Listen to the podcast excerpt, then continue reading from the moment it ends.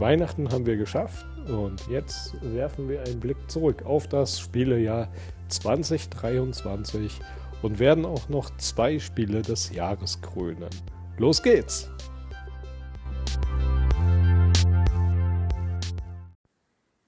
Anfang des Jahres habe ich noch in Japan gewohnt, so bis Mitte Januar ungefähr. Und da hatte ich dann auch die Möglichkeit, relativ günstig angebrauchte Spiele ranzukommen durch den relativ starken Euro beziehungsweise den im Verhältnis schwachen Yen war das dann einigermaßen günstig, vor allem auch gebrauchte Spiele zu kaufen. Und so habe ich Anfang Januar die Zeit in Mario Odyssey verbracht und in Animal Crossing reingespielt, außerdem Splatoon 3 angespielt. Das waren so meine ersten drei Spiele des Jahres. Ihr merkt also, es geht bei diesem Jahresrückblick gar nicht so sehr um Spiele, die auch in diesem Jahr erschienen sind, sondern eben auch um die Spiele, die ich so ganz allgemein gespielt habe. Zu Hause in Deutschland hat dann meine Xbox Serie S auf mich gewartet und da habe ich immer querfeldein durch den Game Pass durchgespielt. Immer was neu erschienen ist. Mir ist aber ehrlich gesagt kein Titel so richtig im Kopf geblieben, wo ich gesagt habe, dieses Spiel, das hat sich jetzt besonders gelohnt, das hat mir besonders viel Spaß gemacht. Deswegen wollte ich es hier vielleicht nur mal allgemein erwähnt haben. Also ich habe nicht nur auf der Nintendo Switch gespielt, sondern eben auch über die Xbox Series S ähm, Game Pass. Vielleicht Hi-Fi Rush so als kleine Besonderheit. Ähm, das ist so das Einzige, was mir so ein bisschen im Kopf geblieben ist. Ja, so viel vielleicht dann an der Stelle zur Xbox. Zurück in Deutschland habe ich mir im Januar Fire Emblem Engage geholt. Das hat mich ein wenig enttäuscht. Mir hat da vom Gameplay nichts gefehlt, nur die Charaktere wirkten irgendwie blass und diese Partner- bzw. Schulalltagsmechanik, die doch äh, bei Fire Emblem Three Houses so sehr an Persona erinnert hat, das hat mir hier einfach gefehlt. Deswegen hatte ich ja nicht ganz so viel Spaß mit dem Spiel. Dann habe ich den Zeitraum Februar bis April mal zusammengefasst. Da habe ich mir Metroid Prime Remastered geholt. Das war ganz okay, eigentlich an sich ein sehr, sehr gutes Spiel, aber man merkt eben, dass es schon 20 Jahre alt ist. Du hast dieses permanente Backtracking, die Kartenmechanik wurde auch oft kritisiert mit dieser 3D-Karte. Ich bin damit ganz gut klargekommen.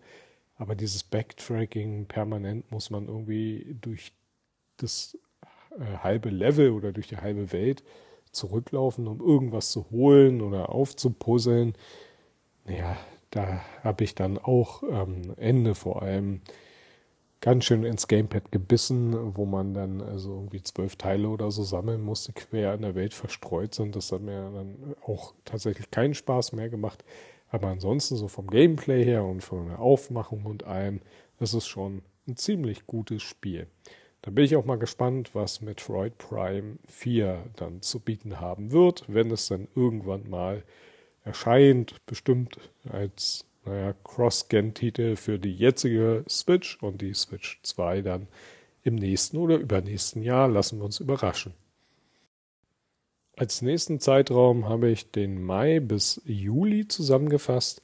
Da hatten wir im Mai hier in unserer Wohnung oder in unserem Haus große Bauarbeiten und da habe ich mir Cadence of Hyrule geholt. Das hatte ich schon mal vor ein paar Jahren angespielt, hat mir damals aber keinen Spaß gemacht. Und jetzt habe ich hier gesagt, als Vorbereitung zu Tears of the Kingdom, ähm, nimm mit den Bauarbeiten und so weiter, nimm dir das Spiel nochmal, mach die Kopfhörer ran und äh, lass dich nochmal drauf ein. Und siehe da, ich fand es deutlich besser. Also es ist immer noch ja, es ist halt ein Rhythmusspiel und es ist immer noch ein bisschen schwierig, da so durchzukommen. Aber an sich mit der Musik und allem ist es schon einigermaßen unterhaltsam. Nur als dann Zelda Tears of the Kingdom im Mai kam, habe ich Cadence of Hyrule tatsächlich nicht mehr angerührt. Da bin ich also lange, lange Zeit von Zelda nicht losgekommen. Die Baumechanik in Zelda Tears of the Kingdom fand ich eigentlich ganz gut. Also das wird ja auch oft kritisiert von vielen, dass es äh, nervig ist und so weiter. Ich fand es vor allem in Kombination mit den Schreinen sehr, sehr spannend, weil man da auf, ich glaube, auch andere Wege die Schreine lösen konnte. Also ich bilde mir jetzt einfach mal ein, dass ich da nicht ähm, den Weg genommen habe, den sich die Entwickler vielleicht so gedacht haben. Und das hat es für mich sehr, sehr spaßig, unterhaltsam und interessant gemacht. Von der technischen Seite absolut beeindruckend, wie das Spiel auf der Switch, und jetzt kommt's, für Switch-Verhältnisse gelaufen ist. Und dennoch habe ich irgendwann online in irgendeinem Videospielforum gelesen, überall wo man hinkommt, ist Nebel. Und nachdem ich diesen Kommentar gelesen habe, ist mir das aufgefallen. Also vorher habe ich das gar nicht so gemerkt. Ich war halt auf einer Himmelsinsel und da fliegen halt Wolken durch die Gegend, ist ja normal. Und unten ja, hat man vielleicht auch mal hier und da Nebel gesehen, aber sich jetzt nichts weiter bei gedacht. Und rein technisch gesehen macht der schon Sinn. Ja, der Nebel verdeckt dann den Hintergrund, der muss dann nicht berechnet werden. Das ist ja schon zu N64-Zeiten so gemacht worden. Aber in dem Moment oder nachdem ich diesen Kommentar gelesen habe, habe ich überall in Tears of the Kingdom Nebel gesehen und war doch ein bisschen, naja, wie soll ich sagen, genervt davon vielleicht. Also es ist mir dann einfach immer wieder aufgefallen und das hat dann meinen Spielspaß auch ein wenig getrübt. Ja, Nebel getrübt, ihr versteht. Aber es geht eigentlich dann auch um den Punkt der Enttäuschung, dass ich sage, warum hat Nintendo das Spiel nicht noch um ein Jahr verschoben? Ich meine, 2023 sind ja genug große Titel erschienen. Als Cross-Gen-Titel wäre es vielleicht besser gewesen. Dann hätten diejenigen, die eben noch die Switch haben und auch noch ein paar Jahre behalten möchten, die Möglichkeit gehabt, das Spiel auf der Switch zu spielen. Und die Leute, die sagen, Mensch, ich habe jetzt die Switch, also wie ich zum Beispiel schon seit 2017, so langsam wäre es dann mal Zeit doch für eine Nachfolgekonsole.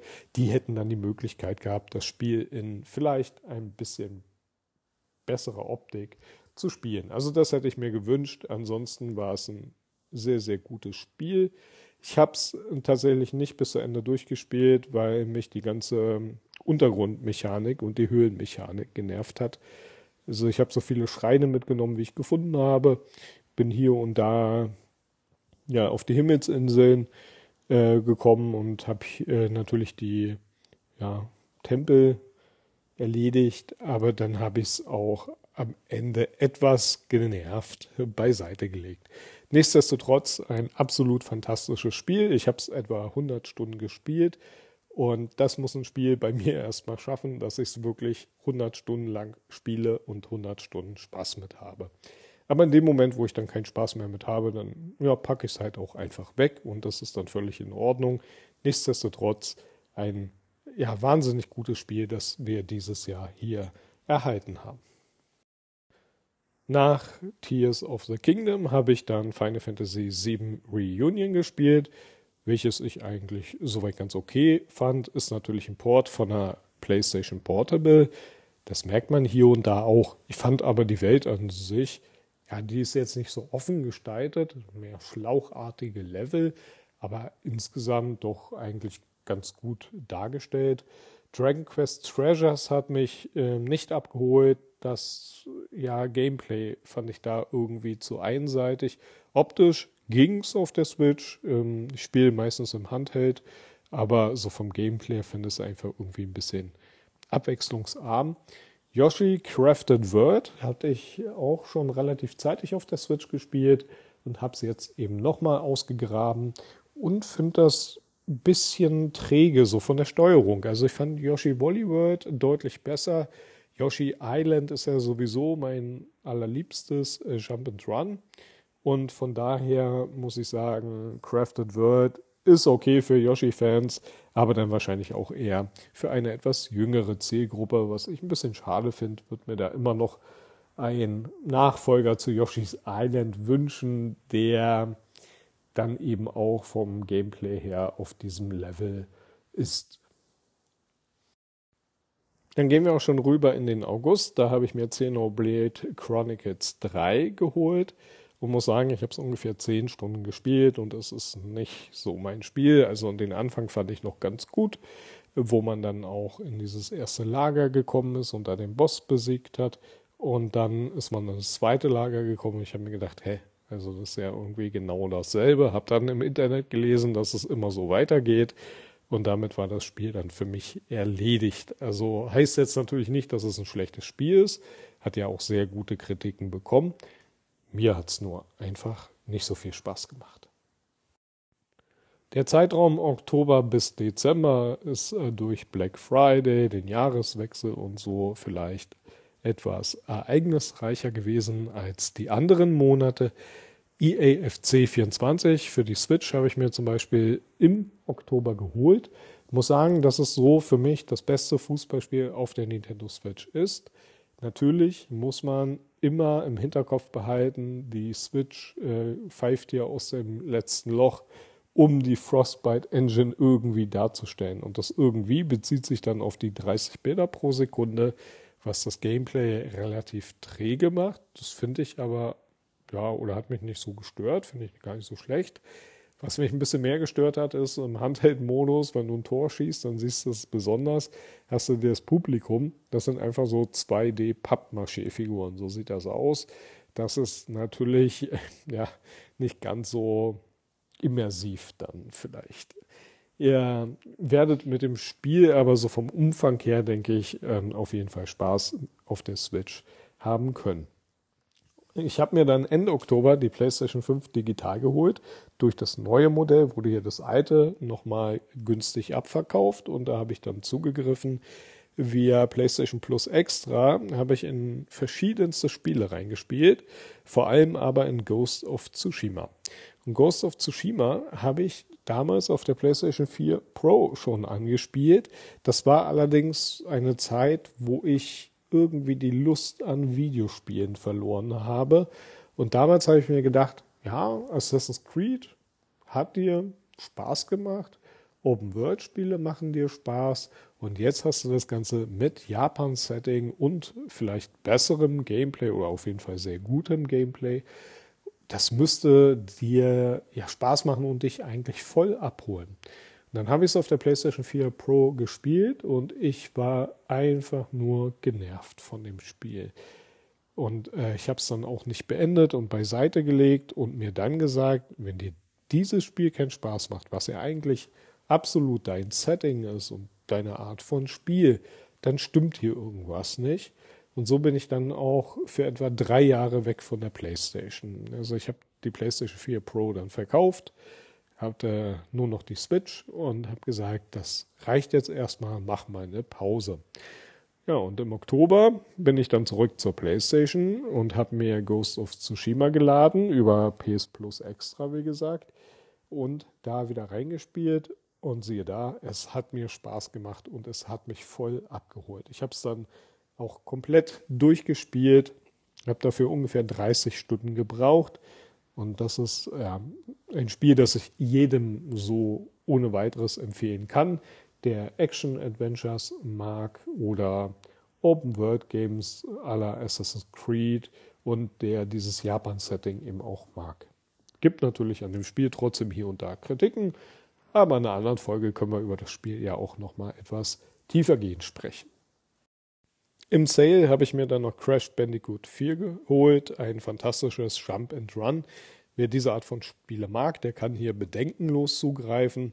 Es ist absolut fair, hat äh, neue, eine neue Mechanik. Also wenn du stirbst beispielsweise, verlierst du kein Leben, sondern es wird die Anzahl der Tode gezählt. Und so hast du schon auch die Motivation, möglichst nicht oder wenig äh, draufzugehen und wenig Fehler zu machen bei dem Spiel.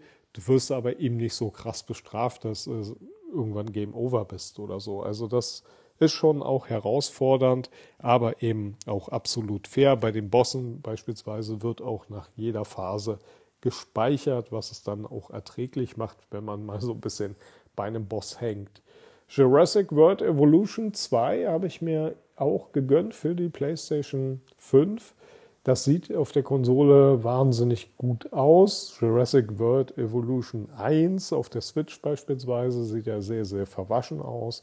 Aber auf der PS5 äh, Teil 2 absolut hervorragend. Ich mag Jurassic Park, die Filme und World eben auch die Filme. Dinos sowieso, geht immer. Und dann, naja, wenn man mal einen ruhigen Abend haben möchte, ein bisschen was zum Entspannen, hier seinen Park zu verwalten, ist eben absolut super. Elden Ring habe ich mir auch geholt. Ich habe lange, lange gezögert, ob ich es mir holen soll oder nicht. Habe noch keine Erfahrung mit Souls-like Spielen. Also ich weiß, dass sie sehr, sehr knackig sind, dass das Sterben dazu zählt und dass man die Gegner studieren und lernen muss. Und da ich so ein Spiel noch nie gespielt habe, aber dieses Spiel eben jetzt in einer Open World stattfindet, wo man auch quasi hingehen kann, wo man möchte, man wird nicht überall erfolgreich sein, aber das merkt man ja dann. Ähm, ja, da habe ich gedacht, probierst du das einfach mal. Und bis jetzt, ich habe noch nicht so viel gespielt, bin ich aber absolut begeistert von dem Spiel. Das waren so meine Spiele des Jahres 2023, die ich eben so gespielt habe. Das ein oder andere Spiel, welches dieses Jahr auch erschienen ist, war ja auch dabei. Bei der Spiel des Jahres Auszeichnung habe ich mir dann überlegt, dass ich gerne zwei Spiele wählen würde. Ich würde ein Spiel wählen, wo ich sage, dieses Spiel hat mir im Jahr 2023 am meisten Spaß gemacht. Es muss aber nicht sein, dass dieses Spiel eben auch im Jahr 2023 erschienen ist. Und bei der zweiten Kategorie habe ich mir dann gesagt, wählst du ein Spiel, das Spiel des Jahres, welches eben auch im Jahr 2023 erschienen ist. Also quasi die Neuerscheinung des Jahres 2023, die mir am meisten Spaß gemacht hat. Da ist die Auswahl jetzt natürlich relativ begrenzt, weil ich nicht alle Spiele berücksichtigen kann, die es gibt, die in diesem Jahr erschienen sind. Ich muss sie ja schon selber gespielt haben, um sie irgendwie beurteilen zu können. Und ihr habt es wahrscheinlich auch schon so ein bisschen heraushören können. Spiel des Jahres ist für mich Ghost of Tsushima. Das empfehle ich bedenkenlos jedem, wie gesagt, der irgendwie was mit der Thematik und der Art Spiel anfangen kann. Ihr habt verschiedene Schwierigkeitsgrade, also auch wenn ihr sagt, mir ist das zu einfach, dann stellt ihr es auf schwerer. Oder wenn ihr sagt, nee, ich möchte eher entspannt die Geschichte spielen, dann äh, schraubt ihr den Schwierigkeitsgrad runter. Also das ist für mich das Spiel des Jahres, äh, weil es mir einfach am meisten Spaß gemacht hat.